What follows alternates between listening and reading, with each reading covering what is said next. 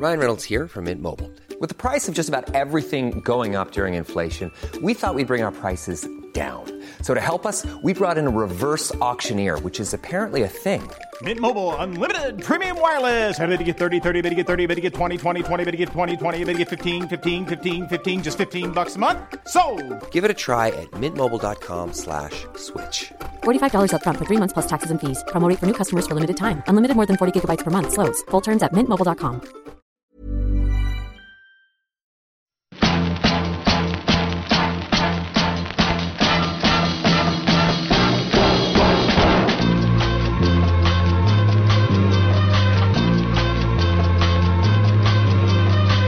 Spotzol, le podcast du gravel et du bikepacking, épisode 141, ici Richard Delhomme. Il y a un an environ, je faisais un premier épisode avec Benoît Bigot, et il exposait ses plans pour 2021 avec la modestie et la retenue qui le caractérise et fait son charme. L'épisode s'était conclu par Bah maintenant c'est bien, mais il faut le faire. Eh bien vous savez quoi? Il l'a fait ce coup. Et il l'a fait avec la manière. Pour ceux qui ne connaissent pas bien Benoît, il ne roule qu'en pignon fixe et sans frein. Et plutôt que rouloter dans les centres-villes ou faire des photos sur Instagram, Benoît roule vraiment, mais genre vraiment vraiment. Aujourd'hui, j'accueille à nouveau Benoît pour un récap de son année 2021 et attendez-vous à du violent. En 2021, il a fait l'étape des assassins dans les Pyrénées, la vidéo est dans la description, le Gravelman Terre Noire dans les Alpes de Haute-Provence, les 7 majeurs et le Bikingman Portugal. Tout ça, je le rappelle, en pignon fixe. Âme sensible, s'abstenir et sans plus attendre, donc Benoît Bigot.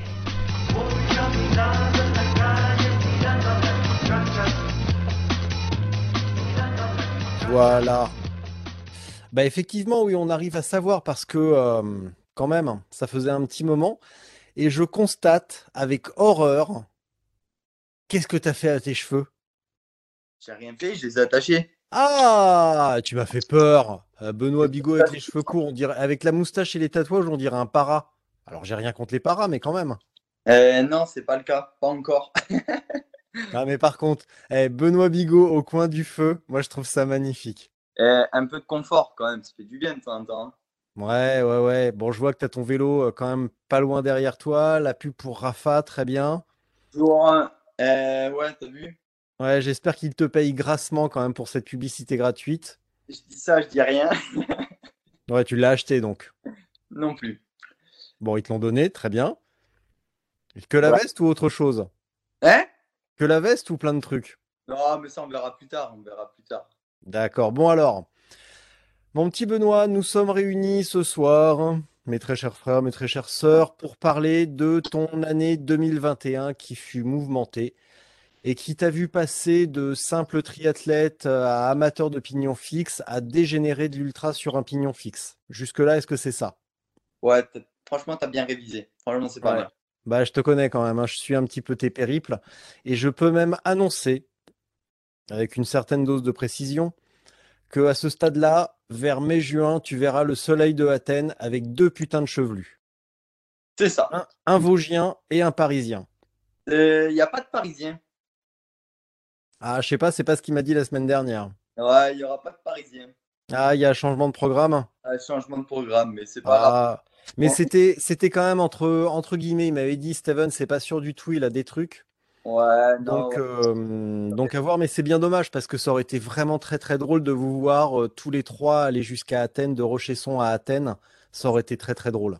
On fera ça une prochaine fois, c'est pas, c'est pas grave. Mais on a trouvé un remplacement, un remplaçant qui habite du côté de Mossane, donc. euh, bon, c'est où ça? C'est en France? Mossane, je crois que tu as fait un arrêt, euh, un arrêt lors de Galia, Ben alors dis-moi parce que moi je me souviens plus, hein, franchement. euh, au Beau de Provence. Michel? Ouais, le Mich, ouais, ouais, le Mich. Putain, j'ai pensé à lui il y a deux jours parce que j'ai vu, j'ai vu le même spé que lui en vente sur le Bon Coin. Mais euh, peut-être bien une taille trop chère et un trop grande et un poil trop cher, mais j'ai vu le même. Bon, ouais, non, mais c'est pas le sien. D'accord. Bon bah ça, ça- ça tombe bien, mais n'empêche que euh, ouais, retrouver un spé comme ça euh, bah, par les temps qui courent, c'est pas évident. Il n'y en a pas beaucoup. Il y en a pas beaucoup. Donc euh, bon, alors, si en une phrase tu devais résumer ton année 2021, qu'est-ce que tu dirais? Euh, une phrase, c'est chaud. Euh, belle année d'apprentissage sur l'ultra, euh, sur le vrai ultra. Jusqu'à maintenant, j'étais sur du 350 km maximum. Alors, c'est déjà un ultra hein, en soi. Hein. c'est très bien pour mettre le pied à l'étrier, comme on dit. mais voilà, cette année, j'ai poussé un peu plus mes limites en enchaînant pas mal d'ultra mettant du 350 km avec 12 000 de dénivelé. Donc voilà, plusieurs, euh, plusieurs sorties solides et euh, j'ai découvert notamment bah, mon premier 1000 km euh, début octobre. Donc voilà, voilà ce, qui, ce que je peux retenir, c'est très gros apprentissage pour 2021. Hmm. Par rapport au, au, triathlon, parce que tu étais très bon en Ironman, donc c'était pour toi quand tu étais en forme sur un parcours euh, qui s'y prêtait, c'était disons 8h30 d'effort. Ouais. Euh, on appelle ça de la longue distance, de l'Ironman. On a l'impression que les mecs qui font ça euh, sont. on a l'impression qu'ils ont. je sais pas comment le dire pour pas les vexer parce que j'en ai quelques-uns qui écoutent et bon, je sais pas. voilà. Je vais, je vais pas non plus trop me moquer, mais quand même, par rapport à de l'ultra, qu'est-ce qui est le plus dur? Où est-ce que tu as le plus souffert? Qu'est-ce qui t'a fait le plus mal? Qu'est-ce qui t'a le plus surpris dans la difficulté? Euh, Alors déjà, euh, mon premier mille, euh, je peux dire que ça a été plus dur qu'un Ironman. ça, en toute logique, mais par exemple le, Gravelman Terre Noire. Ouais, Gravelman Terre Noire a été très très dur. alors déjà parce que il était début avril, le 1er avril, donc c'était relativement tôt. Mm. Euh, alors, c'était un 350 bornes avec 6008 euh, de dénivelé, je crois. 6005, 6008 à peu près. Donc, en soi, un effort que, je connais très très bien. Euh, le seul problème, c'est que le dénivelé était très très très mal réparti. Donc, on s'est retrouvé avec les 20 premiers kilomètres, 1500 de dénive. Donc, bah voilà, hein, au bout de deux heures, bah, tu as, cramé toutes tes cartouches pour la journée. Donc, merci Steven. Euh, avec un mont euh, Colombis euh, d'entrée, voilà, une montée de 10 km à 11-12% de moyenne. Donc, quoi, ça, te met, ça te met bien dedans pour la journée. ensuite, on est retourné du côté de Sisteron et ensuite, on va dire que j'étais à peu près chez moi parce qu'on a tout contourné la montagne de Lure. Donc, mmh. quasiment retourné jusqu'à Sceaux et contourner tout derrière la montagne de Lure, direction Digne. Donc là, on va dire que c'était plutôt roulant, des faux plats montants, faux plats descendants. Donc voilà, ça allait. Euh, et en fait, je suis arrivé au kilomètre 200. Donc il restait 150 bornes avec, euh, je ne dis pas de bêtises, mais quasiment 4000 mètres de dénivelé. Et, là, c'est très dur. c'est très très dur. Euh, surtout que bah, voilà, kilomètre 200, bon, bah, tu fais ta première pause. J'étais pas très bien, donc je me suis arrêté un petit 20 minutes. Euh, et, voilà, j'ai fini, fini comme j'ai pu, mais j'ai posé le pied assez souvent. Parce y avait des rampes à 15, 16, 17% pendant 500-600 mètres. Donc, euh, j'ai pas mal marché. Euh, environ 4-5 km en tout, je pense, sur le parcours. les, ouais, voilà, les, les, les 70 derniers kilomètres, c'était je regardais plus le compteur, mais je savais très bien le nombre de, dénivelés euh, positifs restants. Et là, ça faisait mal parce que sur les 70 derniers, je crois qu'il restait un peu plus de 2000 encore. Et franchement, c'était dur. très, très dur. Le premier épisode que tu as fait, qu'on a fait ensemble, tu m'avais dit Moi, je pose pas le pied à terre, je fais du vélo, je fais pas de la marche à pied. Ouais, c'est vrai. Tu t'en, penses quoi maintenant? Tu t'en souviens bien? Alors après, je, maintiens toujours ces paroles. Euh, je reste, humain, hein, donc euh, c'est sûr que au-delà de 12% euh, sur des distances comme ça, il vaut mieux économiser le peu qui nous mm. reste.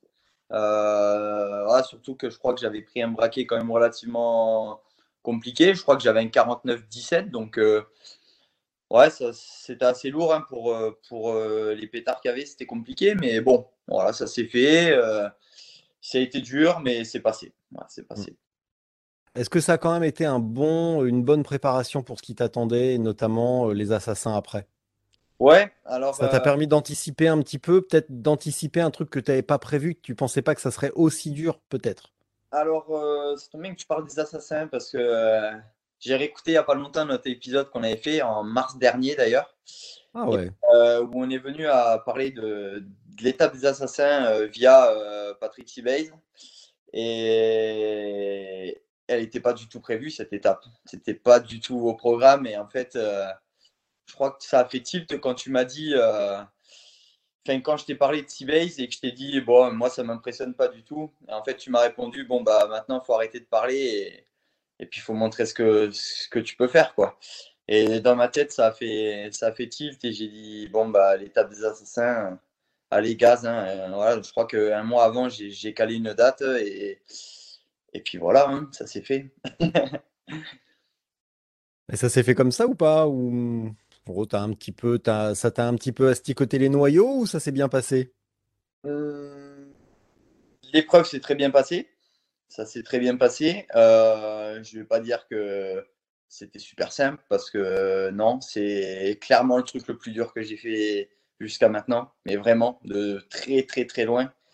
Voilà, l'étape des assassins pour ceux qui ne savent pas, donc bannière de Luchon, Bayonne, euh, via cinq gros cols, donc euh, Sourde pour euh, attaquer, Aspin en deuxième, le Tourmalet en troisième, et suivi de Soulor au Bisque.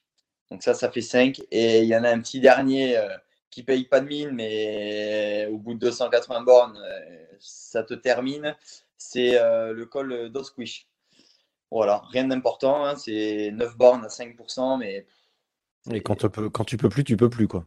Exactement, très très dur, très très dur. Et ça, tu l'as fait en quel temps par rapport à Patrick Seabase? Alors, Patrick Seabase avait un. Alors, c'est. Ça a été un peu. Euh, comment? Des, malentendus parce que c'est vrai que Red Bull et, tous les gens qui ont, qui ont un peu suivi Seabase euh, quand il l'a fait en 2015, ils ont communiqué sur un temps de 12h55. Et, moi, voilà, plus les jours se rapprochaient, plus je checkais et tout. Et je me disais, franchement, moins de 13 heures, c'est, c'est compliqué. Hein. Honnêtement, ça fait rouler vite. Ça, les descentes, ça fait, ça fait rouler très vite quand même, sachant que c'est relativement pentu. Donc, euh, ben, ça m'inquiétait un peu. Et en fait, euh, à un moment donné, je suis allé, je suis allé sur son travail, j'ai réussi à trouver la trace. Et, en fin de compte, euh, la durée de déplacement est de 16h, 16h30 ou 16h40, je crois. Donc on est bien loin, entre guillemets. Ah, moi je suis désolé, hein, tu prends le départ d'une épreuve à 8h, tu termines à 20h le soir, bah, tu as mis 12 h Voilà, peu importe les pauses que tu as fait, voilà, le temps il est de 12 h Donc c'est vrai que ça a été un peu, un peu faussé et je me suis dit euh, ben, que j'aimerais bien faire en fait 12h50, mais tout compris. Voilà, mmh. donc incluse. Au moins, euh, il n'y a pas de blabla, comme on dit, parce que c'est vrai que ça, ça, parle beaucoup. Mais euh, ouais, j'ai de la chance d'avoir des gens un peu compréhensifs et surtout dans le milieu sportif. Donc voilà, pour eux, c'était clair que voilà, le temps que Seabase a mis pour faire la traversée, bah, elle est de 16h30 et elle n'est pas de 12h50. Voilà. Mmh. donc ben, moi, j'ai mis 13h50 en tout donc euh, une heure de plus que ce que j'avais prévu. Euh, et en temps de roulage, j'ai mis 13 heures. Voilà, donc euh, j'ai mis 50 minutes de pause en tout. Voilà. Et sur les descentes notamment, qu'est-ce qui t'a posé le plus de problèmes finalement? Ça a été les, les montées ou les descentes? Parce qu'on voyait qu'il avait une technique assez, assez redoutable, mais on, voit aussi sur la vidéo bah, qu'il avait un staff solide, euh, qui changeait régulièrement de vélo et notamment certainement de roues aussi et donc de pneus. Ouais. Euh, toi aussi, tu avais un petit staff. C'est le moment où tu as eu un deuxième vélo ou il est arrivé après pour les 7 majeurs? Non, euh, alors Seabase avait qu'un vélo quand il l'a fait. Les règles, c'était un vélo, un développement. Alors, c'est ce que je, c'est ce que je sais moi. Hein, voilà. Après, j'ai pas de, j'ai pas de preuves et et peu importe. Donc, euh, ben, moi, j'ai joué le jeu. Euh, un vélo, un développement. Il n'y a pas eu de, changement de, côté de pignon. Voilà, mm. et je suis parti avec un développement. Donc, Patrick Seabase avait un 47-17 et moi, je suis parti en 48-17. Voilà, j'avais une dent de plus devant. Euh, voilà. dans ta question, qu'est-ce qui a été le plus dur? Clairement, les descentes. Ah oui. Ouais, clairement, les descentes. J'étais pas prêt je, je, le savais, mais je pensais pas ne pas être prêt à ce point-là parce qu'honnêtement, euh, Alors, je suis allé repérer un peu la veille. Je suis allé repérer la première descente, donc Péré sourde. Et en fait, je me suis fait peur la veille. J'ai basculé un peu. Donc, j'ai fait la, montée du col de Péré-Sourde et j'ai basculé. Et, en fait, j'ai vu que c'était vraiment raide. C'est une ligne droite en plus, donc il n'y a pas de virage, donc euh, il n'y a pas de possibilité de, voilà, de, vraiment s'arrêter pour prendre les virages et tout. Donc là, on est vraiment sur, euh, sur de l'emballage du, du, pédalage, donc c'est vraiment dur à gérer.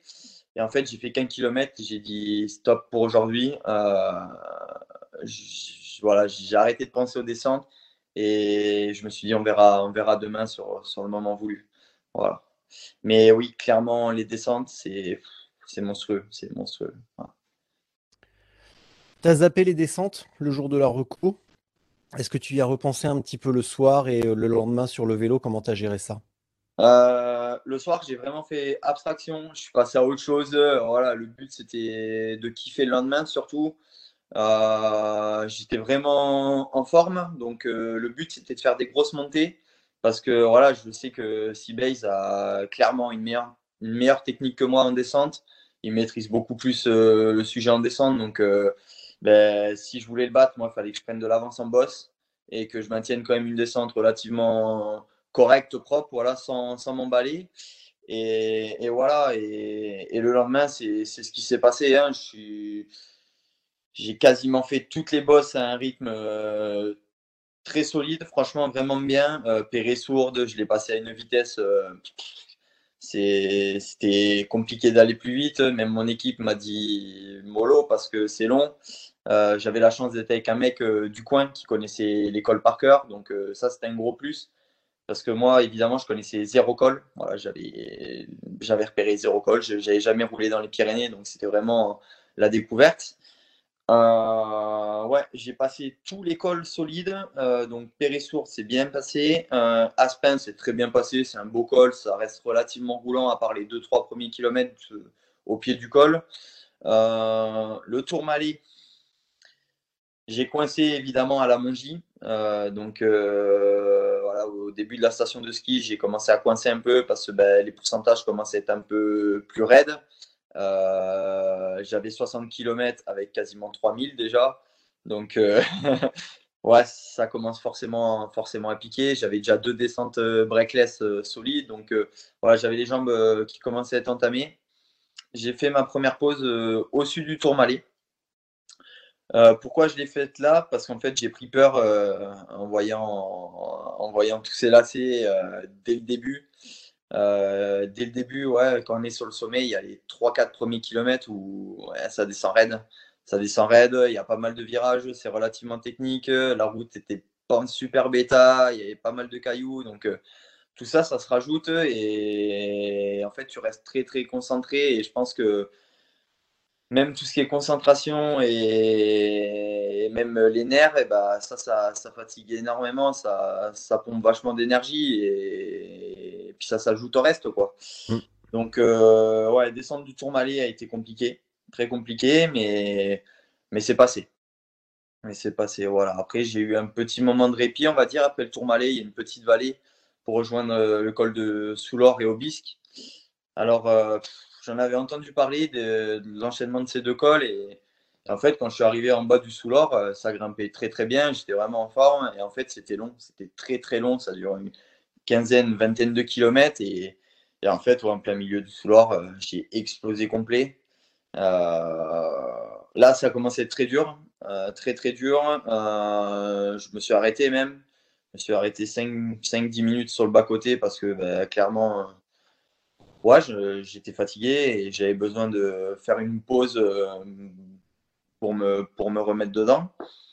Euh, j'ai enchaîné ensuite sur l'Obisque. Euh, magnifique. Enfin, c'est, j'avais jamais fait, hein, donc j'ai découvert ouais, un panorama entre le Soulor et l'Obisque. C'est juste, je crois que c'est le truc le plus beau que j'ai vu. Enfin, que j'avais vu parce que bien sûr par la suite de la saison j'ai vu des choses encore encore plus belles mais c'est vrai que ouais, le, passage euh, sous l'orobisque il est il est très joli et, ça fait du bien au moral aussi parce que tu penses un peu un peu à autre chose et c'est cool euh, Et en fait, après, il restait ouais, la descente de l'Obisque. Et là, ça a été, je crois, le début, le début du calvaire. Parce que ben, descendre de l'Obisque, c'est 12-13 km de descente à 11-12%. Donc là, clairement, j'avais les jambes, je ne sentais plus rien.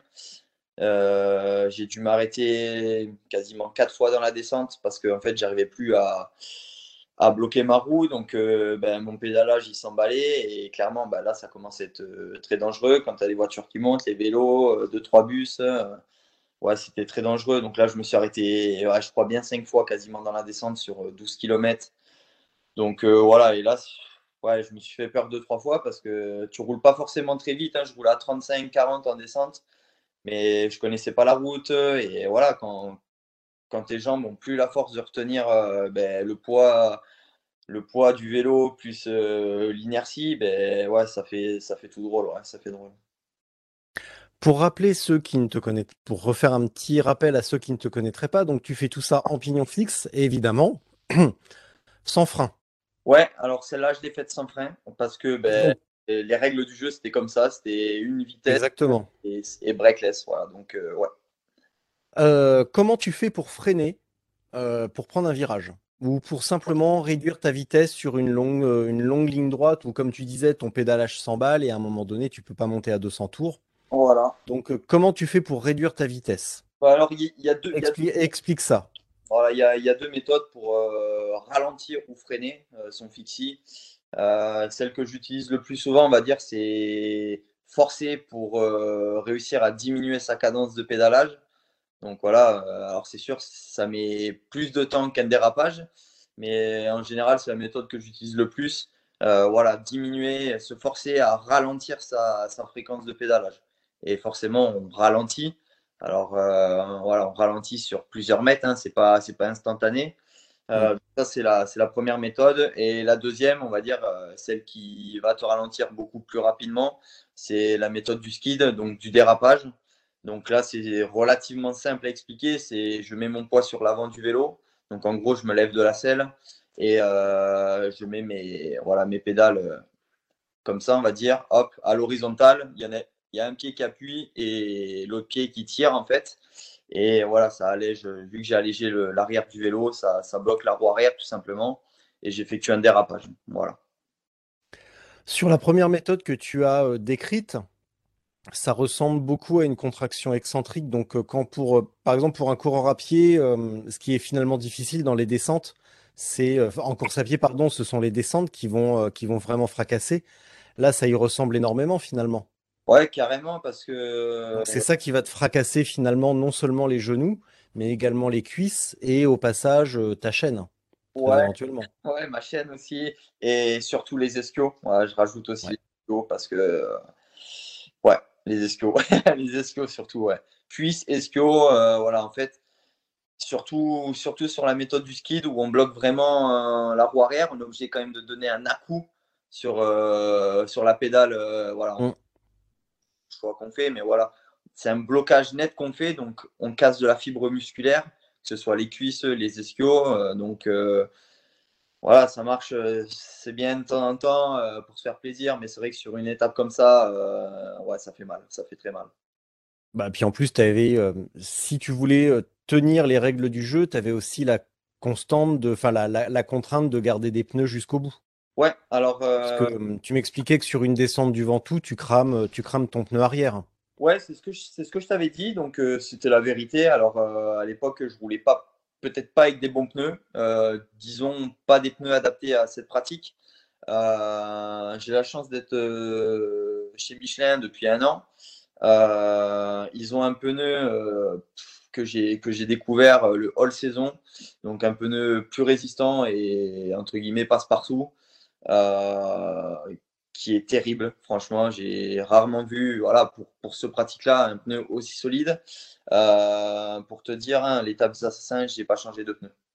Mm. Donc euh, le pneu, il a tenu. Bien sûr, il était neuf la veille. Voilà, je l'ai changé la veille. il a fait l'étape des assassins et j'ai roulé deux mois encore derrière avec. Voilà, donc il a, il a tenu. On s'est parlé un petit peu après l'étape des assassins, parce qu'on a préparé la voix off de ton, euh, du film ensemble. Mm, mm. T'as mis combien de temps à t'en remettre, physiquement et moralement? Ça a, été long, je crois.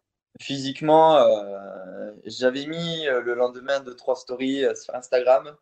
je pouvais plus marcher clairement, mais c'était pas une blague. Hein, voilà, j'ai reçu beaucoup de messages. fais pas, abuse pas, fais pas exprès et tout. Donc non, clairement, en fait, je pouvais plus marcher. Euh, presque, si j'avais eu des béquilles, bah, ça aurait été cool. Franchement, ça, aurait été, ça t'aurait aidé, ouais. Ça m'aurait soulagé. Euh, voilà, je me soulagerais avec les, bras. Donc euh, non, c'était musculairement, j'ai mis une dizaine de jours à m'en remettre. Mais vraiment, voilà, avant de plus avoir de courbatures, que toute ma fibre musculaire se, se régénère. et mentalement, j'ai mis un gros mois. Il y a eu un gros mois de, pour me remettre de tout ça. Ouais. Donc, dans ce mois, mentalement, il s'est passé quoi? Tu n'avais plus envie de monter sur le vélo? Es...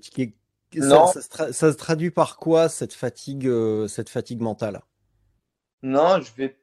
Alors j'ai mis quand même un gros mois parce que parce que voilà, hein, c'est quand même c'est un effort assez violent. Euh, j'ai trouvé ça quand même relativement rapide au vu de l'effort parce que ça passe toujours mieux quand tu réussis un de tes objectifs. Mmh. La tête, tu te dis bon, j'ai quand même, euh, j'ai quand même mis euh, quasiment 2h20 de mieux que, que Monsieur Seabase. Donc, euh, dans la tête, bah, j'étais content. Quoi, voilà, donc, je sais que le taf, le taf a été fait correctement. Et, et puis, ça te motive aussi pour, pour les objectifs voilà, sur, sur la saison. Et, et du coup, non, là, je sais que 3-4 jours après, j'étais de nouveau sur le vélo pour ben, voilà, faire entre guillemets une récup active. Alors, euh, je faisais pas des, des 100 bornes, hein, bien sûr, mais voilà, des 20-30 km euh, pour, pour le plaisir, euh, pour aller voir les potes à droite à gauche. Mais, mais voilà, c'était vraiment du plaisir, sans, sans, compteur, sans rien du tout. voilà. Et ça a eu quelle répercussion? Parce que tu as battu Seabase, qui est soutenu par Red Bull, il y a une grosse machine de communication derrière. Toi, tu arrives, tu es dans le Vaucluse, personne te connaît, tu débarroules, tu plantes le record. Est-ce que ça a eu des répercussions ou est-ce que tu es passé inaperçu? Non, c'est passé inaperçu. Euh, j'avais fait le choix de, voilà, de faire un petit film. Euh, qui a bien marché d'ailleurs, il a 12 000 vues pour info. 14 000, ouais. 14 000. Voilà, bah tu vois comme quoi. Ouais, ça a bougé. Et toutes les semaines, ça bougeote un peu. Donc bon, c'est c'est un grain de sable hein, dans, parmi, parmi tout ce qu'il y a sur YouTube. Mais bon, voilà, c'est toujours agréable. Il y, a, pas mal de commentaires euh, cool. Donc, euh, non, c'est vraiment bien. Ça a bien marché sur Insta aussi. Euh, les gens qui me suivent ont, voilà, ont kiffé ça. Et voilà, j'ai souvent eu après mes défis, ouais, il y a un film et tout. Et, ben, malheureusement, voilà, le, film des, assassins, par exemple, bon, ben, voilà, je l'ai financé. Donc, je peux pas me permettre de financer euh, un film par aventure parce que bah, malheureusement ça coûte euh, mm. ça coûte un peu cher. Donc euh, voilà j'aimerais bien forcément j'aimerais bien dans un premier temps pour moi parce que ça fait ça fait des souvenirs c'est toujours agréable à regarder et à partager avec les potes ou la famille. Mais ouais non malheureusement je veux, je fais pas ça pour toutes les aventures et c'est bien dommage parce que j'ai encore fait voilà par exemple les, les 7 majeurs c'était c'était une dinguerie ce truc et, et c'est dommage que ce soit pas médiatisé. Mais mais voilà, non, il n'y a pas eu de, il a pas eu de répercussions ou, autre quoi. Voilà. Euh. Alors il y a eu un truc hyper cool d'ailleurs de la part de Seabase, tu vois, c'est, j'ai quand même eu un message de sa part euh, la veille des assassins, donc euh, merci à lui. Quand même, c'était, c'était cool. voilà, me souhaitant bonne chance et, d'être solide. Donc, ben, franchement, c'est cool. Ça veut dire qu'il avait quand même un petit regard tourné ben, du côté des Pyrénées le, le 29 mai. Donc, donc ça, c'est ça, j'ai trouvé ça cool de sa part pour une fois. Ouais. Euh, il t'a écrit la veille? Ouais. Ouais. Et après, il t'a écrit ou pas? Non. la, la, coolitude a ses limites quand même. Ouais, mais bon, c'est. J'ai trouvé ça cool parce que franchement, je lui ai envoyé plusieurs messages depuis quelques années et bien sûr, jamais une réponse, comme, comme la plupart des gens qui lui écrivent, je pense. Mais non, j'ai trouvé ça cool de sa part quand même. Mais bon, voilà, ça, ça reste là. Ouais. Euh, tu me dis, il y a eu des pas mal de messages cool sur YouTube. Est-ce que sous-entendu, il y a eu des messages pas cool? Non, non, non, 0 franchement, euh, Pas de haters? Très bien. Comment? Pas de haters, pas de mais, euh, Non, non, ça non. sert? C'est de la connerie, c'est irresponsable, T'as pas de frein et puis si t'as un accident, c'est les pompiers puis c'est nos impôts. Ouais, ouais, ouais, non, franchement, il y en a eu zéro. mais quand je te dis 0, Bon. Zéro ou alors j'ai pas vu passer, mais non, il y en a, vu qu'il y en a peu et que j'ai mis les notifications en général, je les ai tous vus passer. Mm. Euh, non, zéro message de, voilà, de haine ou autre, et puis c'est top, tant mieux.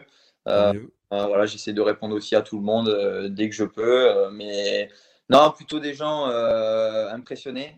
Parce que soit des gens qui habitent dans le coin là-bas, qui font un peu de vélo et qui connaissent la difficulté, euh, soit euh, la communauté du Fixie, voilà, qui, qui savent que bah, la descente du village pour aller chercher le pain sans frein, c'est chaud. Donc euh, là, s'attaquer à des écoles dans les Pyrénées, ben, voilà, ils connaissent, ils connaissent la difficulté. Donc voilà, non, vraiment que du, que du cool à chaque fois, beaucoup de, de, conseils, beaucoup de gens qui veulent se mettre au Fixie. Enfin, non, c'est cool, hein, c'est cool. Bon, on va peut-être assister à un renouveau du Fixie en France, alors grâce à toi, ça serait bien grâce à moi, je sais pas, mais il y a toujours une petite communauté de Fixie, euh, dans les grandes villes surtout. Donc, euh, non, c'est cool. Franchement, c'est cool. Il ferait mieux d'aller à la campagne parce que le Fixie en ville, euh, c'est clair. C'est bien, bien, pour faire le pimpin sur les trottoirs avec le, la, chaîne en travers des épaules, mais. c'est sûr. les mecs, on est à Paris, hein, on n'est pas à New York. Hein. Ouais, c'est pas, la peine de se la... pas la peine de se la péter. Hein. M'en fous, il m'écoute pas. Ouais, c'est sûr je suis pas assez hype, donc c'est pas un problème du tout. Et les 7 majeurs Et les 7 majeurs, alors, c'était joli? Ouais. La Fonira, tout ça, Agnel, c'était fun? Euh, La Fournira, euh, j'en sais rien. Sans père, j'en sais rien. Euh, la Lombarde, j'en sais rien. J'ai tout passé de nuit. les 7 majeurs, du coup, ça avait été programmé à la base aux alentours du 17-18 juillet. et à cette époque-là, il y a eu des grosses intempéries, euh, de la neige à 2000 mètres, donc en plein mois de juillet. Donc, euh, bah, du coup, avec ma petite équipe, euh, bien sympa. Du coup, cette fois-ci, la petite équipe, c'était mmh. vraiment cool de partager ça. Bien était bien entouré, en effet. franchement, c'est. Ouais, cette année, ça va rester une de mes plus belles épreuves que j'ai faites et surtout partager ouais, avec, avec du beau monde. Quoi. Donc, ça, c'était vraiment cool. Euh, donc, euh, du coup, les 7 majeurs, euh, ça a été décalé à une semaine après, donc aux alentours du 24-25, je crois que j'ai fait 24-25 juillet, avec un départ de Briançon à 18h. Voilà. Donc, ben voilà, 7 majeurs, 365 km et 12 000 mètres de dénivelé environ. Voilà, certains, certains ont 13 000. Alors, je sais pas ce qu'ils font, si S'ils font un, 5 ou 6e col, je ne sais pas, mais non, il y a environ, environ 12 000 mètres de dénivelé. Euh, ben, écoute, c'est bien passé dans un premier temps. Euh, l'objectif était de, faire moins de 24 heures. Euh, donc, objectif réalisé. Je fais 21h03. Donc, franchement, c'était propre parce que c'est quelque chose de ouais, de compliqué parce que du coup, je suis habitué à faire des efforts de 350 km, mais entre 6 et 7000 de dénivelé.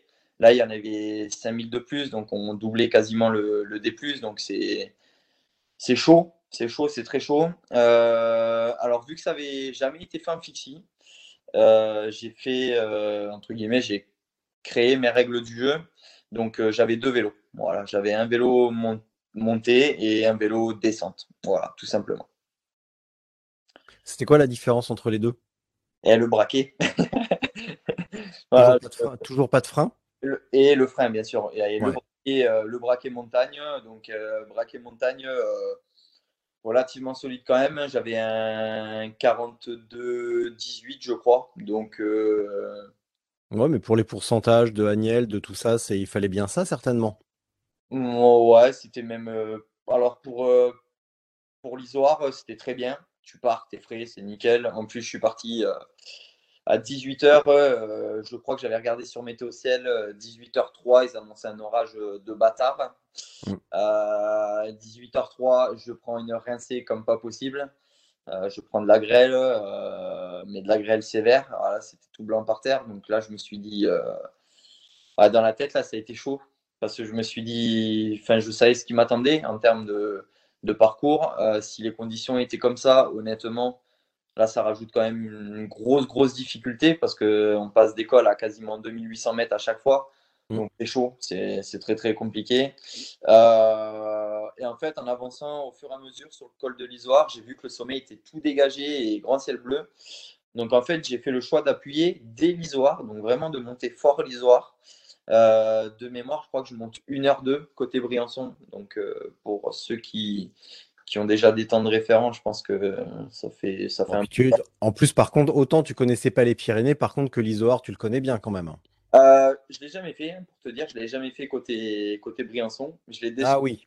Oui, parce que je, je, le, le connais pas, mais toi, vu que tu as couru en brun, enfin l'Ironman d'Embrun, euh, je ne sais pas par quel côté il passe. Non, ce que j'ai monté là, je l'ai descendu pendant l'Embrunman. D'accord. Voilà, mais bon, bref, peu importe, il n'y a rien de très dur dans les Hein, c'est, voilà, ça monte, euh, je sais plus, une 14 km, un truc comme ça, mais il n'y a rien de compliqué. Donc, très, très bien passé.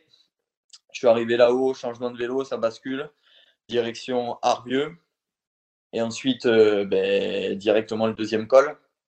Donc l'avantage des 7 majeurs, c'est que ben, ça s'enchaîne, euh, ça s'enchaîne, hein, ça va vite. Hein, tu montes, tu descends, tu montes, tu descends. Il y a quasiment pas beaucoup de vallées. Il y en a un peu sur la fin, mais voilà, les, quatre premiers cols, c'est, un enchaînement de, montagnes et, ça, j'aime bien. Ça, j'aime, beaucoup même. Euh, col Agnel, du coup, le deuxième. Euh, bah, écoute, c'est le truc le plus beau que j'ai fait dans ma vie cette fois-ci, c'est le col Agnel. Euh, magnifique. J'ai assisté à, c'était quoi, 21h je crois, ou même pas, 20, h 30 J'ai assisté à un coucher de soleil euh, sur le sommet. Euh, c'était. Ouais, c'est le truc le, plus beau que j'ai vu jusqu'à maintenant en vélo et j'ai jamais fait le col Agnel et c'est juste magnifique. C'est tellement sauvage, tranquille. Bref, un régal, quoi. Un régal. Donc, ouais, euh, deuxième col, c'est bien passé. Ça remonte un peu solide hein, sur la fin du, col Agnels. Les, pourcentages euh, augmentent un petit peu plus, mais, mais voilà, c'est bien passé sur la fraîcheur, ça allait encore. Donc, euh, donc voilà, c'est bien passé. J'ai fait une première pause au-dessus du col Agnel juste pour admirer le paysage. donc voilà, le coucher de soleil côté France, euh, voilà, donc fabuleux. Et la bascule en Italie, du coup, euh, voilà, sur la suite du parcours avec euh, ouais, des virages superposés. Je sais pas si tu as eu l'occasion d'y aller, mais. Pas encore. Pas encore, franchement. Je, moi, tous les gens qui m'ont demandé, ben, faut y aller parce que franchement, quand tu arrives sur le sommet, donc avant la bascule côté italienne, ah, c'est trop beau. Enfin voilà, tu as vraiment mais, tu vois, les virages superposés en perspective, mais en fait, tu n'arrives pas à savoir si ça monte, si ça descend. C'est tellement. C'est incroyable. Et, voilà, donc du coup, ben, la bascule. Euh, je prends mon pied dans, dans ces virages. C'est hyper, euh, hyper ludique, c'est un peu technique. Il n'y a personne, donc je profite, je coupe les virages. C'est super sympa. Et j'arrive au pied de cette, de, cette, de cette descente. Et là, j'avais 10 bornes de faux plat, faux plat descendant où où ça roulait plutôt bien parce que j'avais un, vent favorable. Donc, euh, ben, écoute, euh, tous les kilomètres gratuits, je les ai pris hier. Donc, toi, je roulais assez fort. Je roulais à 47, 48 km/h. En fixie, c'est rapide. je précise que je devais tourner les jambes à 120 tours minute. Donc, ouais, c'est rapide. C'est rapide, rapide. et du coup, me voilà côté italien pour le troisième col. Alors, j'ai un doute, mais c'est sans père le troisième. Je crois que c'est sans. Euh, il faisait nuit. Donc j'ai attaqué, euh, voilà, j'ai attaqué le, troisième col de nuit et, et là une petite dédicace à, Pierre Ridjou qui avait fait euh, les 7 majeurs l'année dernière en 16 heures d'ailleurs, une belle machine, où il avait dit fais gaffe, tous les cols côté italien, les routes sont défoncées. J'ai dit pas de souci. Et en fait j'ai compris, ouais, dès les premiers mètres de la montée, j'ai compris que ouais, ben, c'était du gravel quoi. Donc voilà, des, trous, euh, de la route cabossée, euh, du caillou, euh, du rocher, des graviers, enfin voilà, vraiment de tout. Mais c'était cool, franchement, c'est bien parce qu'au moins tu t'endors pas, tu restes bien attentif, même en montée. donc écoute, j'ai passé le col relativement bien. Franchement, j'étais encore très très bien. Donc pareil, j'arrive là-haut, changement de vélo. Alors, le petit rituel, euh, à chaque fois que j'arrivais là-haut, c'était voilà, mon équipe m'attendait, ravitaillement. et fringues. Donc voilà, parce que ben, il faisait pas très froid. J'avais 7-8 degrés au-dessus d'école. On est à peu près à 2000, entre 2004 et 2800 à chaque fois. Mais j'avais de la chance avec le temps, franchement. Mmh. C'était vraiment agréable. J'ai pas eu froid. Euh, donc voilà, j'ai attaqué la première descente, euh, enfin la descente du col de Saint-Père. Et là, ça se complique un peu parce que ouais, c'est très technique euh, entre ben, les trous, les routes étroites, les rochers, les graviers, tous les petits pièges à la, à la con, quoi. Mmh. Les virages serrés, enfin voilà, plein de petites choses. Mais franchement, ben, je me suis régalé. j'ai kiffé les routes comme ça parce que ça te maintient obligé de rester éveillé parce que là, la moindre erreur, ben, voilà, franchement, tu te mets par terre. Tu te mets par terre, tu te fais mal et puis ben, tu peux dire au revoir au défi. Donc voilà, euh, arrive le quatrième, quatrième col, ça s'enchaîne vite. Hein. franchement, c'est je monte, je descends, je monte, je descends. Euh, Fournira. Fournira, donc là, pareil, euh, Pierre m'avait bien, bien briefé, briefé et il m'a dit celui-là, il va faire mal parce que parce qu'il a du 20%, il y a des passages euh, raides à 20%, donc euh, voilà, j'étais prévenu et je le savais. À ce moment-là, il y a Benoît Gandolfi, du coup, qui, est monté sur le vélo. Je lui ai demandé qu'il vienne sur le vélo parce que, parce que je commençais à fatiguer. Alors, j'étais bien, mais voilà, je sentais que ben, il fait nuit, ça fait 8 heures que je pédalais, donc j'avais besoin d'une petite compagnie. Même, on n'a pas parlé, hein, mais voilà, j'avais une compagnie et c'était cool. il est parti vite parti très vite. Et j'ai pris, le, pris le risque de le suivre, en fait. J'ai pris le risque de le suivre parce que j'étais quand même relativement bien. Et puis ça, puis ça roulait, voilà. Et en fait, arrivé au milieu du, du col de Fourniera, j'ai fait une petite pause pipi. J'aurais peut-être pas dû, en fait. J'aurais, peut-être pas dû parce que je suis remonté sur le vélo, voilà, après la pause pipi. Et première, euh, première bosse à 20%. Et, et en fait, euh, ma chaîne a lâché. la chaîne a cassé, on fournira quoi. Quel est le rapport avec le pipi? T'as pissé sur ta chaîne? Parce que là, ça, peut, ça peut alerter certaines autorités quand même, hein, pour info. Non, mais j'ai dû me refaire la cerise, je pense, et voilà, je suis reparti. T'es remonté comme une brute et bim T'as tout compris. Le, coup en trop, quoi. Alors, j'ai eu beaucoup de messages, euh, ouais, pense à mettre des chaînes, des chaînes neuves et tout, et la chaîne était neuve j'ai juste envie de dire, voilà, il y avait trop de watts euh, à ce moment-là, et puis c'est tout, quoi. c'est pas de bol, quoi. Le, coup est parti de travers et bim. C'est ça, donc voilà, bon, chaîne cassée. Alors, euh, le, gros problème, euh, alors qui n'en était pas un, parce que j'avais une chaîne de rechange, le problème, c'est qu'elle était dans la voiture, et en fait, Mich et Steph étaient montés dormir. Voilà, je leur avais dit, montez, voilà, vous avez une heure et demie, moi, le temps que je monte montez, vous calez, vous, dormez là-haut tranquillement le temps que j'arrive. Euh, sauf que j'ai cassé la chaîne à 6 bornes du sommet. Euh, pas de réseau. Réseau italien, ça marchait, mais voilà, on était vraiment dans, un endroit sauvage et on captait rien du tout. Donc euh, ben, la solution a été que Benoît est monté le plus rapidement possible. D'ailleurs, merci à lui parce qu'il s'est mis la peau à 2 heures du mat, euh, voilà, dans un col compliqué, voilà, pour aller, pour aller prévenir qu'il fallait redescendre avec la voiture. Euh, moi, en attendant, ben, j'ai poussé le vélo pour perdre le moins de temps possible. Donc, je marchais, je courais. Euh, des fois, il y avait des parties un peu descendantes, donc je remontais sur le vélo, je faisais de la trottinette. Bref, un, petit moment où, voilà, où tu te remets un peu en question, où tu te dis putain, vas-y, fais chier, euh, voilà, c'est 2 heures du mat, t'es fatigué, ça t'énerve. Enfin là, tu montes, enfin moi, je monté relativement vite dans les tours pour, pour des conneries comme ça. Alors euh, là, c'est la faute de personne, hein. la chaîne a été neuve, c'est voilà, c'est sport mécanique, ça fait partie, ça fait partie du jeu.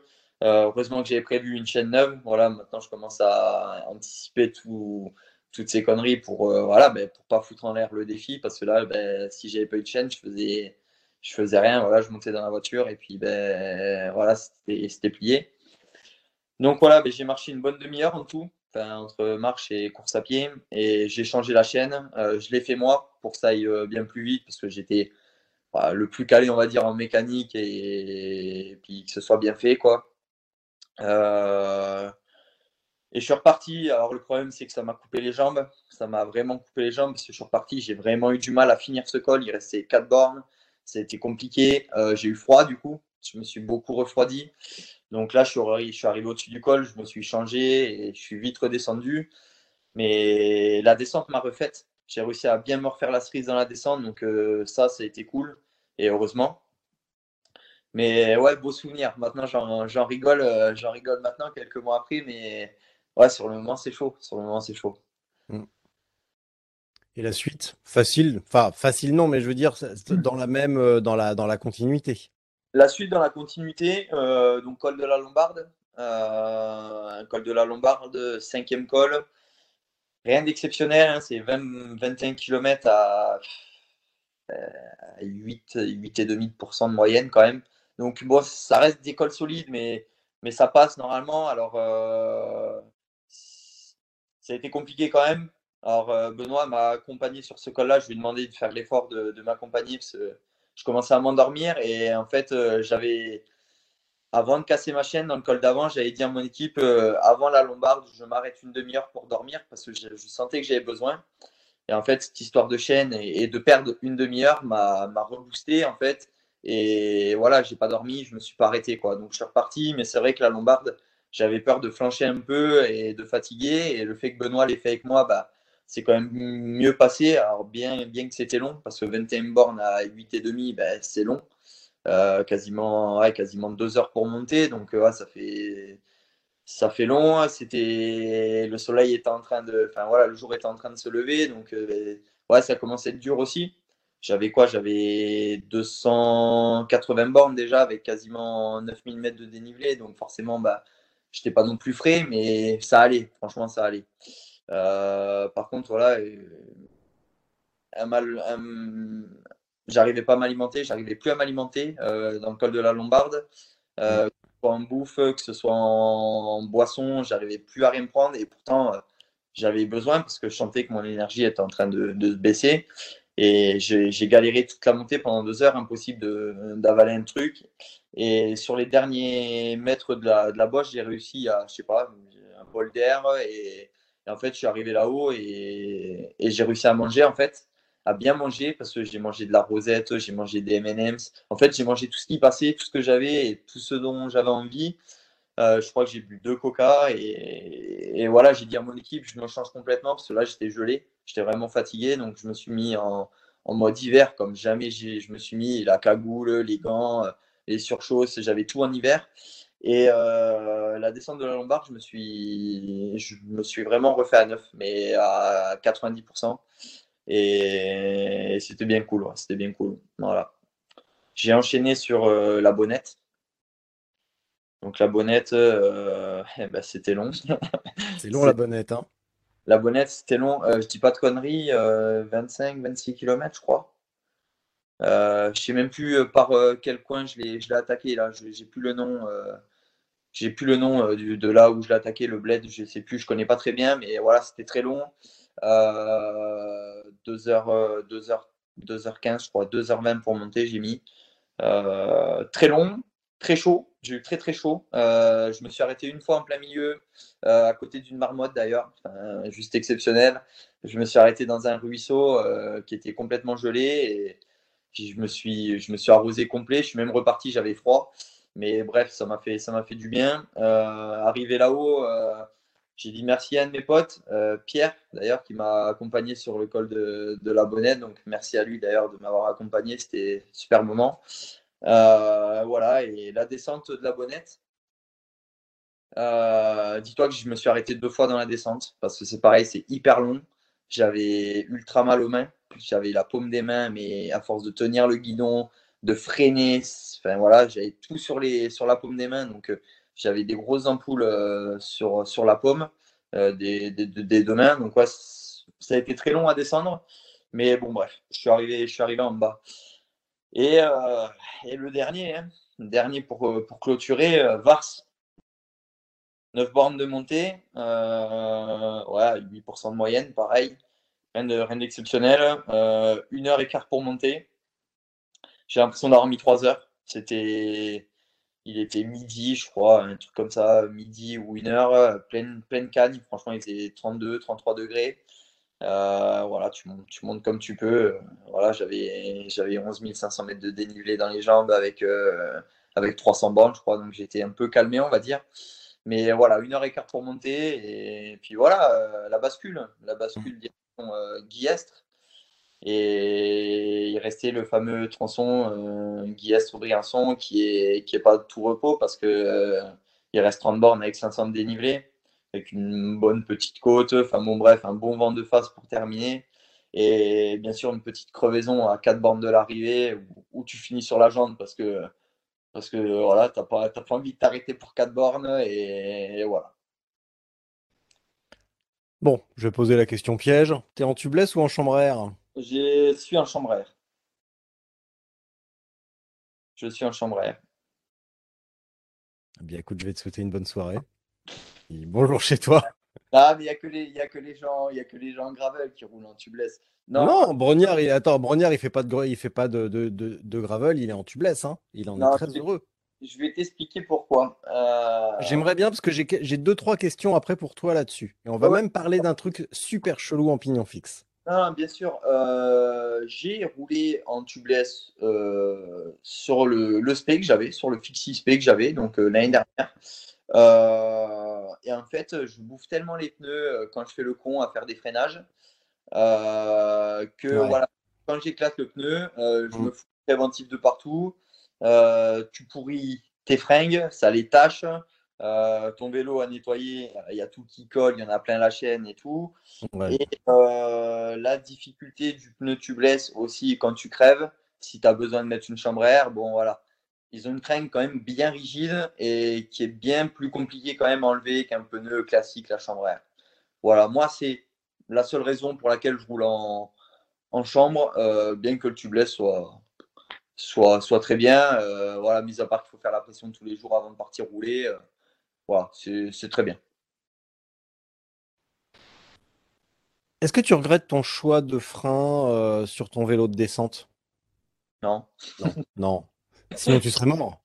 Non, euh, clairement, euh, je vais être honnête. Je vais être honnête. Euh, j'aime bien me la raconter et tout, mais là, faut être quand même respectueux, envers la montagne. je pense que c'est impossible en breakless.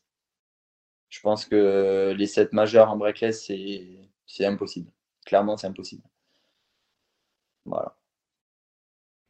Est-ce que l'option patin est suffisante? Parce que tu me dis qu'au bout d'un moment, tu avais un petit peu une crispation. Est-ce que tu n'aurais pas eu l'idée de mettre un frein à disque? J'ai l'idée depuis, eh, depuis maintenant deux ans que voilà, je commence. Enfin, je commence. Je m'attaque à des choses un peu compliquées et surtout à de la montagne. Euh, mmh. montagne, voilà, c'est pas. Euh, voilà, quand tu fais un Gravelman ou une Race Cross France 300, euh, voilà, c'est pas de la grosse montagne, c'est de la descente, on va dire. Voilà, tu as 10 km de descente au maximum, tu freines pas sans arrêt. Donc, tu n'as pas cette contrainte sur, euh, sur, tout ce qui est paume de main et, mm. et même les doigts, hein, parce que j'avais très très mal aux, doigts, même à force de freiner. Euh, mais c'est vrai que ça fait deux ans que, que, j'y songe. Euh, un certain Mister Home sur Instagram, euh, un Italien euh, qui, fait du pignon fixe, qui roule qu'en pignon fixe et qui fait beaucoup de montagnes comme moi. lui roule même avec un cintre, avec les cocottes routes et un frein disque à l'avant et patin à l'arrière. je dis pas que j'y viendrai pas au frein disque avant, mais pour le moment, non, pour le moment, ça me, voilà, ça, ça suffit amplement. Voilà. Alors après, je pense que c'est du confort supplémentaire, bien sûr, mais pour le moment, euh, déjà par, euh, par faute de moyens aussi, parce que mine de rien, ben, il faut, faut acheter une fourche, parce que, voilà, pour euh, qui accepte le disque. et après, après voilà, c'est toujours pareil, hein, un disque, un étrier cocotte, est-ce que je mets une cocotte route, est-ce que je mets un frein VTT, euh, voilà, enfin bon, bref, un peu tout ça, mais non, voilà, pour le moment, voilà, une bonne fourche, il faut compter un petit billet quand même, mine de rien, euh, et bien sûr, moi j'ai envie d'avoir quelque chose qui tient la route, donc voilà, ça va être un billet de 6, 800, 1000 euros qui va passer rien que dans la fourche, donc non, pour le moment, c'est pas, pas la priorité. Ouais. Sur tes pneus, bon, bah là, c'est un petit peu biaisé parce que tu es en, es en, chambre à air, mais euh, il y a deux non, avant les fêtes, j'ai eu une longue discussion avec un mec de chez Zip, donc Bastien. Je ne pense pas qu'il écoute, mais au cas où, eh ben, je le salue bien bas. Et on parlait de, pression tubeless, etc., les tests de l'équipe Movistar en tubeless sur, euh, sur les pavés. Grande découverte, ils ont découvert qu'on passait plus vite en tubeless qu'en chambre à air, parce qu'on est, on est moins gonflé. Bravo les mecs. Euh, par contre, il m'a aussi raconté l'anecdote d'une de, de mecs de chez eux, René Hers, qui font du crit, et eux font les crits en 35. Ouais, ouais, ouais. Toi, en combien? Moi, je suis roulant 28. Roulant 28. Tu passerais pas en plus gros? Non, pourquoi? Parce que tout simplement, ça passera plus déjà. Mmh. Euh, euh, voilà. C'est vrai qu'il est c'est vrai qu'il est un petit peu, il est un petit peu serré le tien quand même. Hein, voilà, sur, vélo. le cadre, clairement, ça, ça passera pas. Le, 30, euh, le, le 28, c'est le max qui, qui passe. Mm. Euh... Après, je sais pas. Franchement, je, là, je 35, ça me paraît gros quand même. 32 peut-être 30, ouais, 30. Ouais. Là, j'ai ouais, 30, 30, je pense que c'est bien. Après, au-delà, euh, il faut le tirer quand même. J'ai déjà roulé, moi, hein, avec un vélo route, avec du 32, 35. Oh, on est collé quand même. Oh Là, il y a une résistance, quoi, je veux dire. Je veux dire, ça c'est plus, c'est plus difficile à emmener qu'un 28 ou un 25, quoi. Donc voilà, après, non, on me pose souvent la question, tu roules en combien? Donc ouais, moi, je roule en 28 toute l'année. peu importe, compétition, pas compétition, euh, toute l'année, je roule en 28. Quand tu t'es pointé au Biking Man euh, Portugal, Portugal T'es arrivé dans quel état d'esprit quand tu as vu la, distance, quand tu as vu le dénivelé et surtout quand tu as vu que, oh, sacrilège, tu allais peut-être bien devoir mettre un porte-bidon sur ton vélo? Qu'est-ce qui t'a fait le plus peur, le dénivelé ou le porte-bidon? Le porte-bidon. euh, Man Portugal, ouais. Euh, c'était pas prévu. Alors, c'est pas que c'était pas prévu, c'est que en fait, j'étais inscrit pour la Corse euh, l'année dernière euh, à cause du confinement euh, et en fait du, format qui avait été proposé en Corse. Bah, j'avais dit à Axel Carrion, l'organisateur, que ben, moi ça me plaisait pas parce que en fait tu faisais 300 bornes par jour pendant trois jours en gros. moi, c'est pas ça que je venais chercher. Moi, je venais vraiment chercher voilà, ces nuits dehors, enchaîner un peu ben, la fatigue, les galères, les, éléments aussi euh, extérieurs. Euh, donc voilà, ça avait été, Axel m'avait reporté du coup pour le Portugal. Et en fait, euh, bah, je ne vais pas te mentir, mais déjà, le mois avant les 7 majeurs, j'étais fatigué, très fatigué même déjà. Donc, je me suis dit, les 7 majeurs, si ça passe, c'est cool, mais ça va être chaud. Et encore la veille des 7 majeurs, j'étais très fatigué. Et en fin de compte, euh, après cette, euh, cette épreuve, euh, ça m'a boosté. J'ai pris un gain d'énergie. Alors, c'était, je ne sais pas d'où ça sort. Parce que quand je te dis que j'étais à plat, voilà, le jour avant les 7 majeurs, j'étais fatigué. Et qu'une semaine après, j'ai les jambes comme pas possible. je me dis, bon, pourquoi pas voilà, y aller à ce Biking Man Portugal pour finir l'année ben, sur mon premier ultra, voilà, sur un premier 1000 km. Euh, mais en fait, je te le dis, à trois semaines de l'épreuve, j'ai appelé Axel et ouais, je lui ai dit Axel, est-ce que on peut reporter ou pas Il me dit non, là, si tu viens pas, c'est voilà, c'est perdu. Donc euh, j'ai dit d'accord, bon bah je viens. voilà, j'ai pris l'après-midi, j'ai pris mes billets d'avion et. C'est les affaires, mon fils, c'est les affaires. Comme ça et après ça m'embêtait de perdre entre guillemets mon inscription, c'est dommage donc. Euh, ça faisait toujours une expérience. Écoute, ça, ça, passait, ça passait, ça passe pas, ben, ça passe pas, c'est pas bien grave. Hein. Euh, voilà, j'aurais tenté. Et euh, mais voilà, tout ça pour dire qu'il ben, a fallu que j'achète un porte-bidon. Quoi. Hmm. Ta flamme s'est éteinte. Tu es au courant de ça? Ma flamme derrière? Ouais. Non, ça, tu le vois pas, mais ça, ça carbure. Ça carbure. Hmm, ah oui, oui, j'ai aperçu un petit truc là. Oui, oui. Il y a eu un petit. Ah, ça y est là. Oui, oui, d'accord. Ah, il, y a un petit, euh, il y a eu un petit regain d'énergie. Bah, tu as fait ça en combien de temps le Biking Man? J'ai fait ça en 54 heures. C'est long, hein C'est très long. C'est très long. Euh, tu m'as demandé l'état d'esprit dans lequel j'étais arrivé. Ouais. Bah, tu me connais, hein euh, je suis arrivé pour gagner. je fais 13e. Euh, à refaire, qu'est-ce que j'améliorerais euh, Rien. Est-ce que j'aurais pris un braquet différent? Non. Euh, en fait, j'ai fait tout très très bien. Pour un premier ultra, j'ai fait tout très très très très bien. Je pouvais pas faire mieux. J'étais dans une très très bonne forme. voilà, après tout simplement, sur des 300, des 400 km, je pense que je peux vraiment rivaliser, comme j'ai déjà fait sur un Gravelman, comme j'ai fait sur une Race Cross France, où il y a un certain niveau, quand même, voilà, d'année en année, ça commence à, le niveau commence à grimper. Euh, voilà, sur un 400 bornes, je peux rivaliser avec des vélos classiques. Euh, là, tout simplement, la première journée, euh, alors j'ai reçu beaucoup de messages, un peu de moqueries d'ailleurs. tout à l'heure, on parlait des messages un peu haineux. ouais, ça vaut pas le coup, ça vaut pas le coup de partir aussi vite si c'est pour se retrouver dixième au bout de 400 bornes. Alors. Hmm. j'ai reçu qu'un message comme ça. À ce mec-là, j'ai répondu euh, je lui ai même fait un vocal sur le vélo pendant l'épreuve, en lui expliquant en fait que j'avais pas le choix de partir vite. Alors je suis pas parti vite, c'est tout simplement que le début de l'épreuve montait beaucoup. Il y avait pas mal de pétards, euh, c'était vallonné, il y avait beaucoup de vent de face. Donc en fixie, ça, plus ça, plus ça, ben, ça a été très compliqué. Franchement, les 80 premiers bornes, ça a été la guerre. Mais quand je dis la guerre, je me suis dit, mais voilà, je suis sorti, je crois que je suis sorti des 90 bornes. J'ai dit, mais il ne faut pas que ça continue comme ça parce que clairement, je ne vais pas au bout des 1000 bornes, hein, clairement.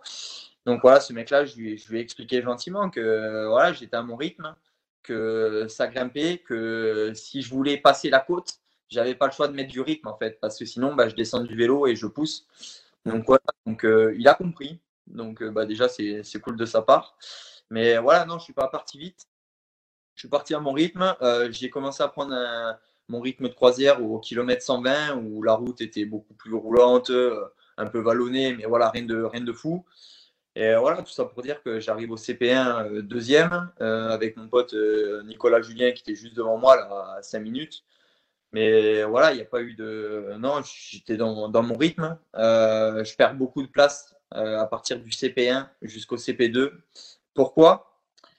Eh bien, tout simplement parce que CP1, CP2, il y avait. Alors, déjà, pour revenir, départ CP1, 340 km, 5700 mètres de dénivelé positif, 13h15. Euh, pour remettre un peu les choses dans le contexte, tu pars sur un 1000 bornes, ça roule vite, ça roulait très vite. On a pris 350 euh, bornes vent de face toute la journée. Donc, euh, première journée solide, on va dire. CP1, CP2, 388 km avec 3000 euh, mètres de dénivelé, donc plutôt roulant. Voilà, plutôt roulant. Et en fait, j'ai perdu énormément de temps ben, voilà, sur, sur cette partie parce que ben, il y avait beaucoup de descentes, beaucoup de parties roulantes, beaucoup de vent de dos. Donc ben, malheureusement, euh, voilà. Tu étais, un peu court de braquet.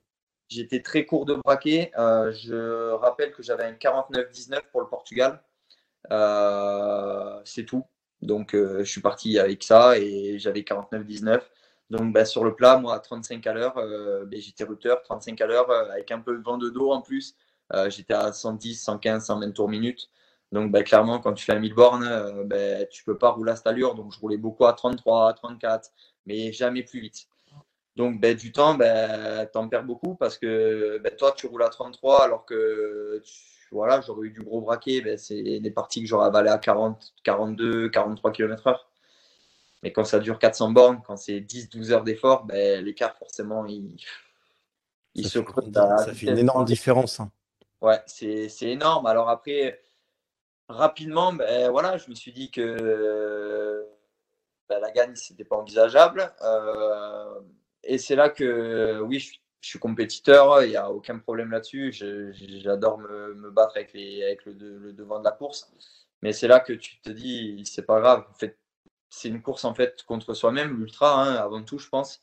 Et, puis en fait, j'ai kiffé, kiffé comme jamais. C'est une de mes plus belles euh, expériences que j'ai eues. Franchement, j'ai, j'ai adoré, je me suis régalé, même si j'ai eu voilà, des moments galères comme. Euh, bah, la première nuit où, ouais, tu roules, à 2h du matin, tu as des jambes de feu, il y a tout qui roule, il y a tout qui va bien, puis en fait, bah, tu as les yeux qui se ferment. Quoi. Et, puis bah, ça, j'ai jamais eu. ça, j'ai jamais eu. Et c'est ouais, fou parce qu'en fait, ben ouais, tes yeux se ferment 2 secondes, 3 secondes. Puis en fait, tu t'aperçois que c'est dangereux parce que ben, des fois, en 3 secondes, ouais, tu fais du chemin et puis tu arrives dans un virage où voilà, tu n'es pas forcément attentif. On a eu vachement d'humidité et de brouillard la nuit euh, au Portugal, donc euh, ça, ça a été compliqué à gérer aussi euh, au niveau des éclairages parce que tu voyais pas grand chose. Donc ouais, beaucoup, beaucoup de petites choses à gérer. j'ai fait le choix de partir ultra léger. Donc ça, c'était un choix perso. je voulais me mettre en difficulté. voilà, si j'avais besoin de dormir, ben, je sais que ça allait être vraiment en mode galère. Je ne savais pas si j'allais dormir ou pas. Voilà, je, partais dans l'inconnu, donc c'était vraiment qui tout double, je ne savais pas. Euh, et puis ben, voilà, hein, première nuit, j'ai dormi. Malheureusement, j'ai pas eu le choix de m'arrêter parce que ben, clairement, euh, ça commençait à être dangereux. Donc, euh, j'ai pris la décision de m'arrêter deux heures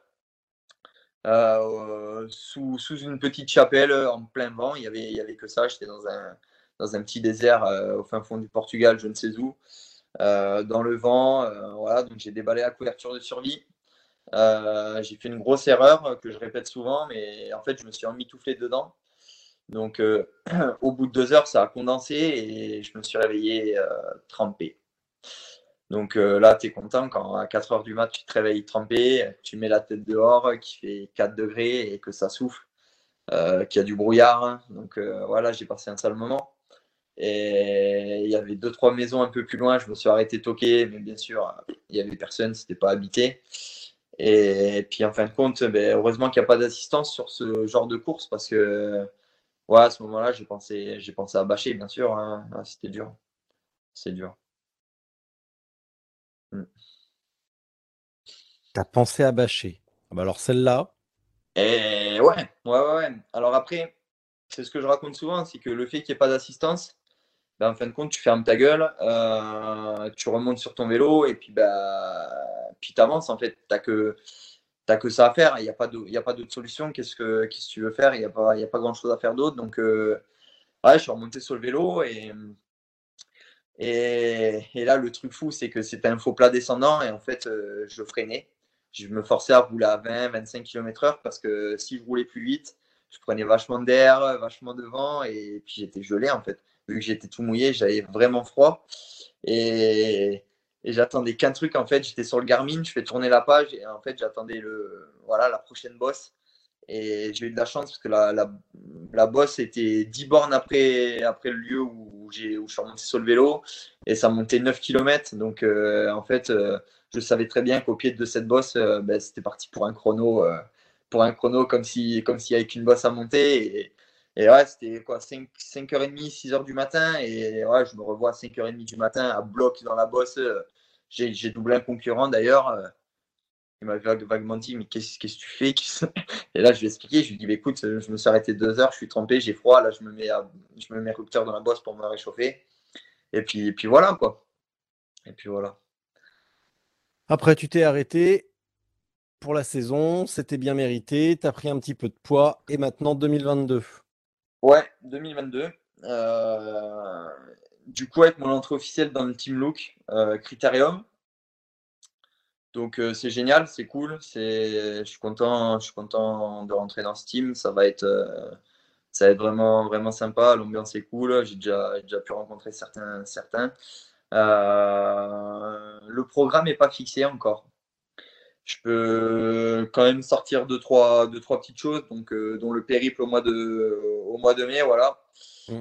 euh, qui va être très sympa. Euh, mais avant ou après, il va y avoir une traversée des Alpes. Donc, traversée des Alpes, Tonon-les-Bains, Nice. 600 km, je crois, environ 630, 650, je ne sais plus exactement pour environ, euh, je crois, 12 000, 12 mètres de dénivelé, un truc dans le style. Je me suis pas penché sur le parcours encore. C'était quelque chose qui était prévu l'année dernière, mais ben, je n'ai pas pu tout caler, sachant que j'avais mis l'étape des assassins qui s'est greffée comme ça euh, sur un coup de tête. Donc, je n'ai pas pu tout faire. Euh, il va y avoir une tentative de record de la traversée de la Corse sur la GT20. voilà, traversée de la Corse en fixie. Euh, combien il y a de kilomètres? Eh, Je crois qu'il y a 600, 600 km ou 500 et quelques, dans les, quasiment 600. Euh, et le dénivelé, euh, je me demande s'il n'y a pas 9 ou 10 000 mètres encore. Donc, donc voilà. ça fait deux traversées. il va y avoir quelques critériums aussi. Bien sûr, j'ai envie de, d'en faire quelques-uns pour, pour le fun, voilà, sans, sans prétention, parce que c'est c'est pas du tout ma cam, c'est hyper technique et qui semble très fort surtout. voilà. peut-être, je dis bien peut-être, un petit Gravelman au Pays Roubaix. Mais ça, ça, ça, reste à voir si, si, je vais voir les pavés ou pas. Mais le 28 février, il me semble qu'il y a un petit Gravelman là-haut. Qu'est-ce que tu en penses? T'es de la partie? Alors non. non, non, non, c'est beaucoup trop tôt pour moi. Ouais, c'est tôt. Ah, c'est beaucoup trop tôt. J'ai plus, euh, j'ai plus du tout envie de me mettre, euh, de me faire chier l'hiver, donc euh, j'attends, j'attends patiemment. Mais oui, effectivement, les pavés, ça peut être, ça peut être très drôle. Alors en pignon fixe, ça peut être un joli petit défi pour toi avec les vibrations et les, ça peut être hyper drôle. Ouais, alors en fait, euh, peut-être pas très longtemps, mais en tout cas, sur les premiers, tu peux rigoler un peu. Peut-être moins sur les derniers. Euh, alors de 1, le 28 février, je pense qu'on peut se taper une météo bien dégueulasse, qui peut être très sympa aussi. Ouais. Euh, et en fait, je voulais aller le, je voulais aller le faire en, en prépa en fait de Paris-Roubaix. Parce qu'en fait, avec le Team Look Critérium, on fait Paris-Roubaix la veille, la veille des pros. Voilà. Que ça va être bien sympa aussi. Bah, ça peut être en tout cas, oui, une, bonne préparation. Euh, en tout cas, ça peut être un bon repérage que tu saches un petit peu à quoi ça ressemble de rouler sur des pavés.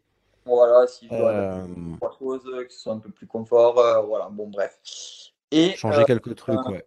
Voilà, et euh, du coup, euh, je terminerai euh, au mois d'octobre sur la Tout Volcano en Italie.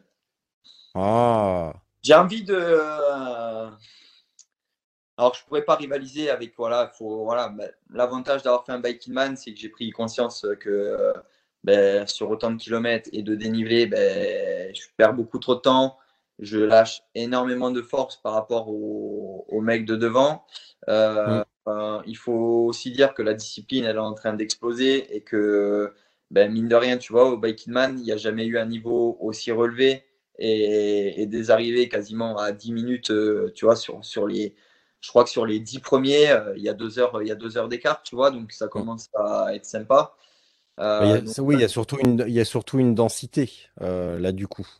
C'est ça. Et en fait, j'ai envie d'aller me frotter un peu au, on va dire, au grappin mondial hmm. du bikepacking hein, avec des Sofiane. Oh, il, sera, il, sera, il, sera, à la tout volcano, le gratin. Il n'est pas sur les biking man, sans manquer de respect aux, premiers qui sont très forts. Mais sur tout volcano, c'est un autre niveau encore. Après, ouais, je trouve ça dommage que, que ce style de, voilà, de personnes ne viennent pas non plus sur, des, sur ce genre d'épreuve parce que c'est aussi sympa et tout. Mais après, c'est vrai que ben, voilà, de ce que j'ai suivi, des courses que j'ai suivies, ben, le niveau un peu mondial, il est, sur ces grosses courses, sur, euh, les transpyréniennes ou sur, sur des conneries comme ça. Donc euh, la tout volcano là m'a fait rêver. Euh, voilà, 1200 bornes avec 26 000 ou 25 000 de dénive, c'est juste, c'est juste la folie. donc voilà, pas, ça va pas être une saison alors, je vais pas dire aussi folle que, que, 2021, parce que 2021, franchement, ça quand même. Ouais, il y, a eu quand même pas mal de, choses de faites. Mais voilà, entre une traversée des Alpes, une traversée de Corse, deux, trois cris par-ci par-là, euh, une, un petit Paris-Roubaix et une tout volcano, ouais, je pense que ça fait quand même une belle saison. Bah en tout cas, ça fait une grande amplitude et euh, pour. Euh pour ne rien te cacher, bah évidemment, avais certes, si tu ne l'as pas entendu, je t'invite à le faire, l'épisode avec Sofiane où il explique que lui aussi va davantage étaler et euh, mettre la mettre l'accent sur certaines épreuves, soit pour le résultat, soit pour la visibilité. Et ce matin, j'ai eu exactement la même conversation avec Ulrich Bartholomès. Voilà. Donc, euh, donc, on a on a discuté une heure et il m'a il m'a étalé exactement la même euh, la même chose et lui va lui son objectif c'est c'est la TCR. Ouais, il a exactement la même, euh, la même, euh, la même répartition. Bah, après, je pense que c'est des mecs qui ont, alors ils ont beaucoup plus d'expérience que moi sur, euh, sur l'ultra distance. moi, j'ai ce côté de connaître aussi mon, mon corps parfaitement, de connaître aussi un peu, voilà, ce qu'il faut faire pour en arriver, pour arriver à ses objectifs. Mais ouais, non, c'est des, toi, j'ai hâte de me confronter un peu à des mecs comme ça et, et tu vois, ça me démangerait presque, tu vois, de prendre un vélo classique, tu vois, pour voir vraiment ce que, ce que je pourrais faire, tu vois. Alors après, j'ai plus envie du tout de rouler, euh, tu vois, sur, sur ce style de vélo, mais juste voir une fois, tu vois, parce que je pense que je roule, je roule solide. Je pense que j'ai un niveau de. Ah, comment tu viens de le nommer Ulrich. Ulrich, voilà. Mm. ça roule, hein, voilà, mais alors après, comme, comme le disait Steven, comme le dit Sofiane, c'est sur le vélo que ça se fait. Hein. Le but, c'est d'avancer sans s'arrêter. Il faut mm. éviter au maximum de s'arrêter. Et tu vois, c'est des mecs, tu vois, comme Steven, que je, à chaque fois que je lui envoie un message, je lui dis Putain, mais comment tu fais? Comment tu fais le sommeil Parce que, ben, tu vois, moi j'ai fait 1000 bornes, hein. mais tu vois, Steven, quand il a fait la, la Northscape 4000, sa dernière étape à 700. Mais là, on parle de la dernière, au bout de, de 4 jours. bah, du coup, au bout, de, au bout de 3400, la dernière, il l'a fait en 700. C'est. Enfin, en fait, les gens qui n'ont jamais fait ne peuvent pas comprendre parce que c'est voilà, être sur le vélo, avoir les dormir sur le vélo, maintenant je sais ce que c'est quoi. Et non, c'est complètement fou. C'est et ça, je je sais pas si ça se travaille, je j'en sais rien. Et voilà, je vais essayer de mettre des choses en place pour euh, retarder. Le problème, c'est que moi, en fixie, je lâche, je lâche du jus, je lâche beaucoup, beaucoup, beaucoup d'énergie, donc euh, c'est le piège aussi. T'es passé au frein, tu vas peut-être passer à la roue libre Alors, ça, ça tombe bien que tu en parles. ah mais je sais, hein, tu sais. Puis à ce ah. rythme-là, tu vas mettre deux portes bidons et puis voilà. Et après, tu vas t'acheter un dérailleur, tu vas mettre des poignées. Ah, mais parce que bien évidemment, mais c'est sûr que tu vois, au Biking Man, j'aurais eu une roue libre, ben, le résultat, il n'était pas le même. Le résultat, il est que je rentre dans les cinq premiers et sans forcer, tu vois. Mais c'est pas ça le fixie, tu vois. Le fixie, c'est je pédale sans arrêt. Et, voilà, ça fait, ça fait partie du jeu. Donc, bien sûr, j'étais parti pour la gagne au Biking Man, mais voilà, comme je te dis, dans un premier, j'ai vite, j'ai vite compris au bout de 10 heures d'effort que dans tous les cas, ça allait être compliqué d'être d'être devant sur toute la longueur. Euh, et au final, après, ben, tu, tu, te mets dans ta bulle et puis tu t'écoutes surtout parce que je pense que c'est le plus important en ultra. Euh, si tu t'écoutes pas, bah, tu, tu, pars au carton. Tu pars au carton. Hein. Je pense qu'en 5-6 heures, tu peux, tu peux foirer ton ultra. Hein. Donc, euh, donc voilà, non, c'est vraiment une course, une course contre soi-même. Et tu vois, j'ai été. Je fais 13e, je fais 13e. Honnêtement, le résultat, je m'en fous. Euh, j'avais prévu 50 heures. Je mets 54 heures. Non, franchement, je suis hyper content du résultat, euh, hyper content de l'ambiance, des gens rencontrés, de l'état d'esprit des gens surtout, tu vois, sur, sur l'épreuve. très loin des cyclos et ces connards de cyclistes. Pardon pour l'expression, mais, mais voilà. non, tu vois, c'est vraiment. Ah, c'est un autre monde. C'est un autre monde. Bon, moi, je vais te laisser pour ta minute de solitude. Hein. Je pense que tu l'as bien mérité. ça va, ça va, c'est cool. Ouais. T'as encore des trucs à dire? Franchement, j'ai bien parlé. Euh, Je sais pas trop ce que je vais raconter encore. Je crois que je vais raccrocher comme la dernière fois. Non, non, non, arrête tes conneries. Alors là, c'est interdit. Sinon, euh, bah, sinon rien d'ailleurs. Euh, mais par contre, euh, bon, on en reparlera par message. Je te renverrai un message après ou demain, mais j'ai une suggestion. Ouais. mais en tout cas, ouais, je te laisse pour ta, pour ta minute de solitude. Donc, bah, je te dis à bientôt, mais à bientôt dans, à bientôt dans le genre, je m'arrête à Carpentras. Ben, quand tu veux. Euh, la dernière fois, ça a été un peu précipité, il faisait super chaud, etc. Et en plus, quand je t'ai appelé, tu étais parti rouler. Donc, euh, mais il y en aura, il y en aura d'autres. quand tu parles de la montagne de Lure, bah, c'est, c'est pratiquement ma deuxième maison. donc, donc, je la connais bien. Et, et voilà. Donc, je te dis à très très bientôt. Merci encore une fois. Merci à toi. Et, euh, tu noteras que le feu, il est reparti. ah non, non, mais j'ai noté à un moment donné. Je me suis dit, tiens, ça va avoir mis les, la, puce à l'oreille. Euh, les, gens vont regarder que ça, en fait. Ils vont se dire, putain, Bigot, il, Bigot, il a la chaudière allumée, mais laisse tomber. Ah, purée, Rien que d'en parler, elle se rallume direct. Salut. Ouais, c'est beau, hein. C'est beau. C'est magnifique. Bon, mon petit lapin, je te laisse pour ta minute de solitude. Merci et à très vite. Quand tu euh, as, fait, as terminé, parce que là j'ai changé de système pour toi, euh, uniquement pour toi, avec tes problèmes d'ordinateur, mmh. tu laisses ton, ton truc allumé. D'accord? Tu peux, tu peux te barrer quand tu as fini, mais tu laisses allumer. D'accord? Euh, Je reviens, je suis pas loin. Hein, tu sais, ah, fais ce que tu as à faire et voilà. Moi je couperai, je m'occupe du reste. peux me mettre tout nu pour aller au lit? Hein? Je peux me mettre tout nu pour aller au lit? Mais tu fais ce que tu veux, c'est un espace de liberté et j'ai quand même une, un petit, une petite audience féminine et euh, ou même. jamais. C'est ton jamais. Puis j'ai aussi une forte audience masculine et là-dedans, il y en a très bien que ça peut ravir et, euh, je suis très content pour eux si ça les enchante. Donc euh, voilà, voilà, c'est cadeau. Éclatez-vous. Chimpendale, la bite à l'air et hop, c'est parti.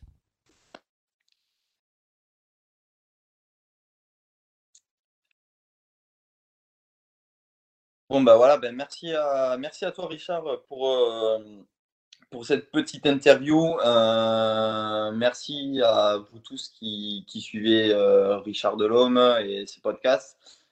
Merci aussi à vous qui, qui, me suivez. Vous êtes de plus en plus nombreux sur sur Instagram, voilà, me suivre, donc c'est vraiment cool. J'essaie de répondre à, tout le monde hein, en général, voilà, même si des fois ça prend un peu de temps. Euh, voilà, bah, écoutez, on va essayer de faire une saison 2022 euh, aussi belle que 2021 en espérant qu'on soit pas trop bloqué avec, euh, avec la crise sanitaire, mais, mais bon, on espère, on croise les doigts pour que tout se passe bien. Voilà, et puis bah, écoutez, bornez autant que vous pouvez et profitez, profitez bien de, voilà, de vos vélos, de nos belles routes en France. Euh, et, puis, voilà, on se dit, on se dit à bientôt sur, euh, sur une épreuve, euh, à droite, à gauche, en France, à l'étranger. Et voilà, allez, ride safe, à bientôt. Ciao, ciao.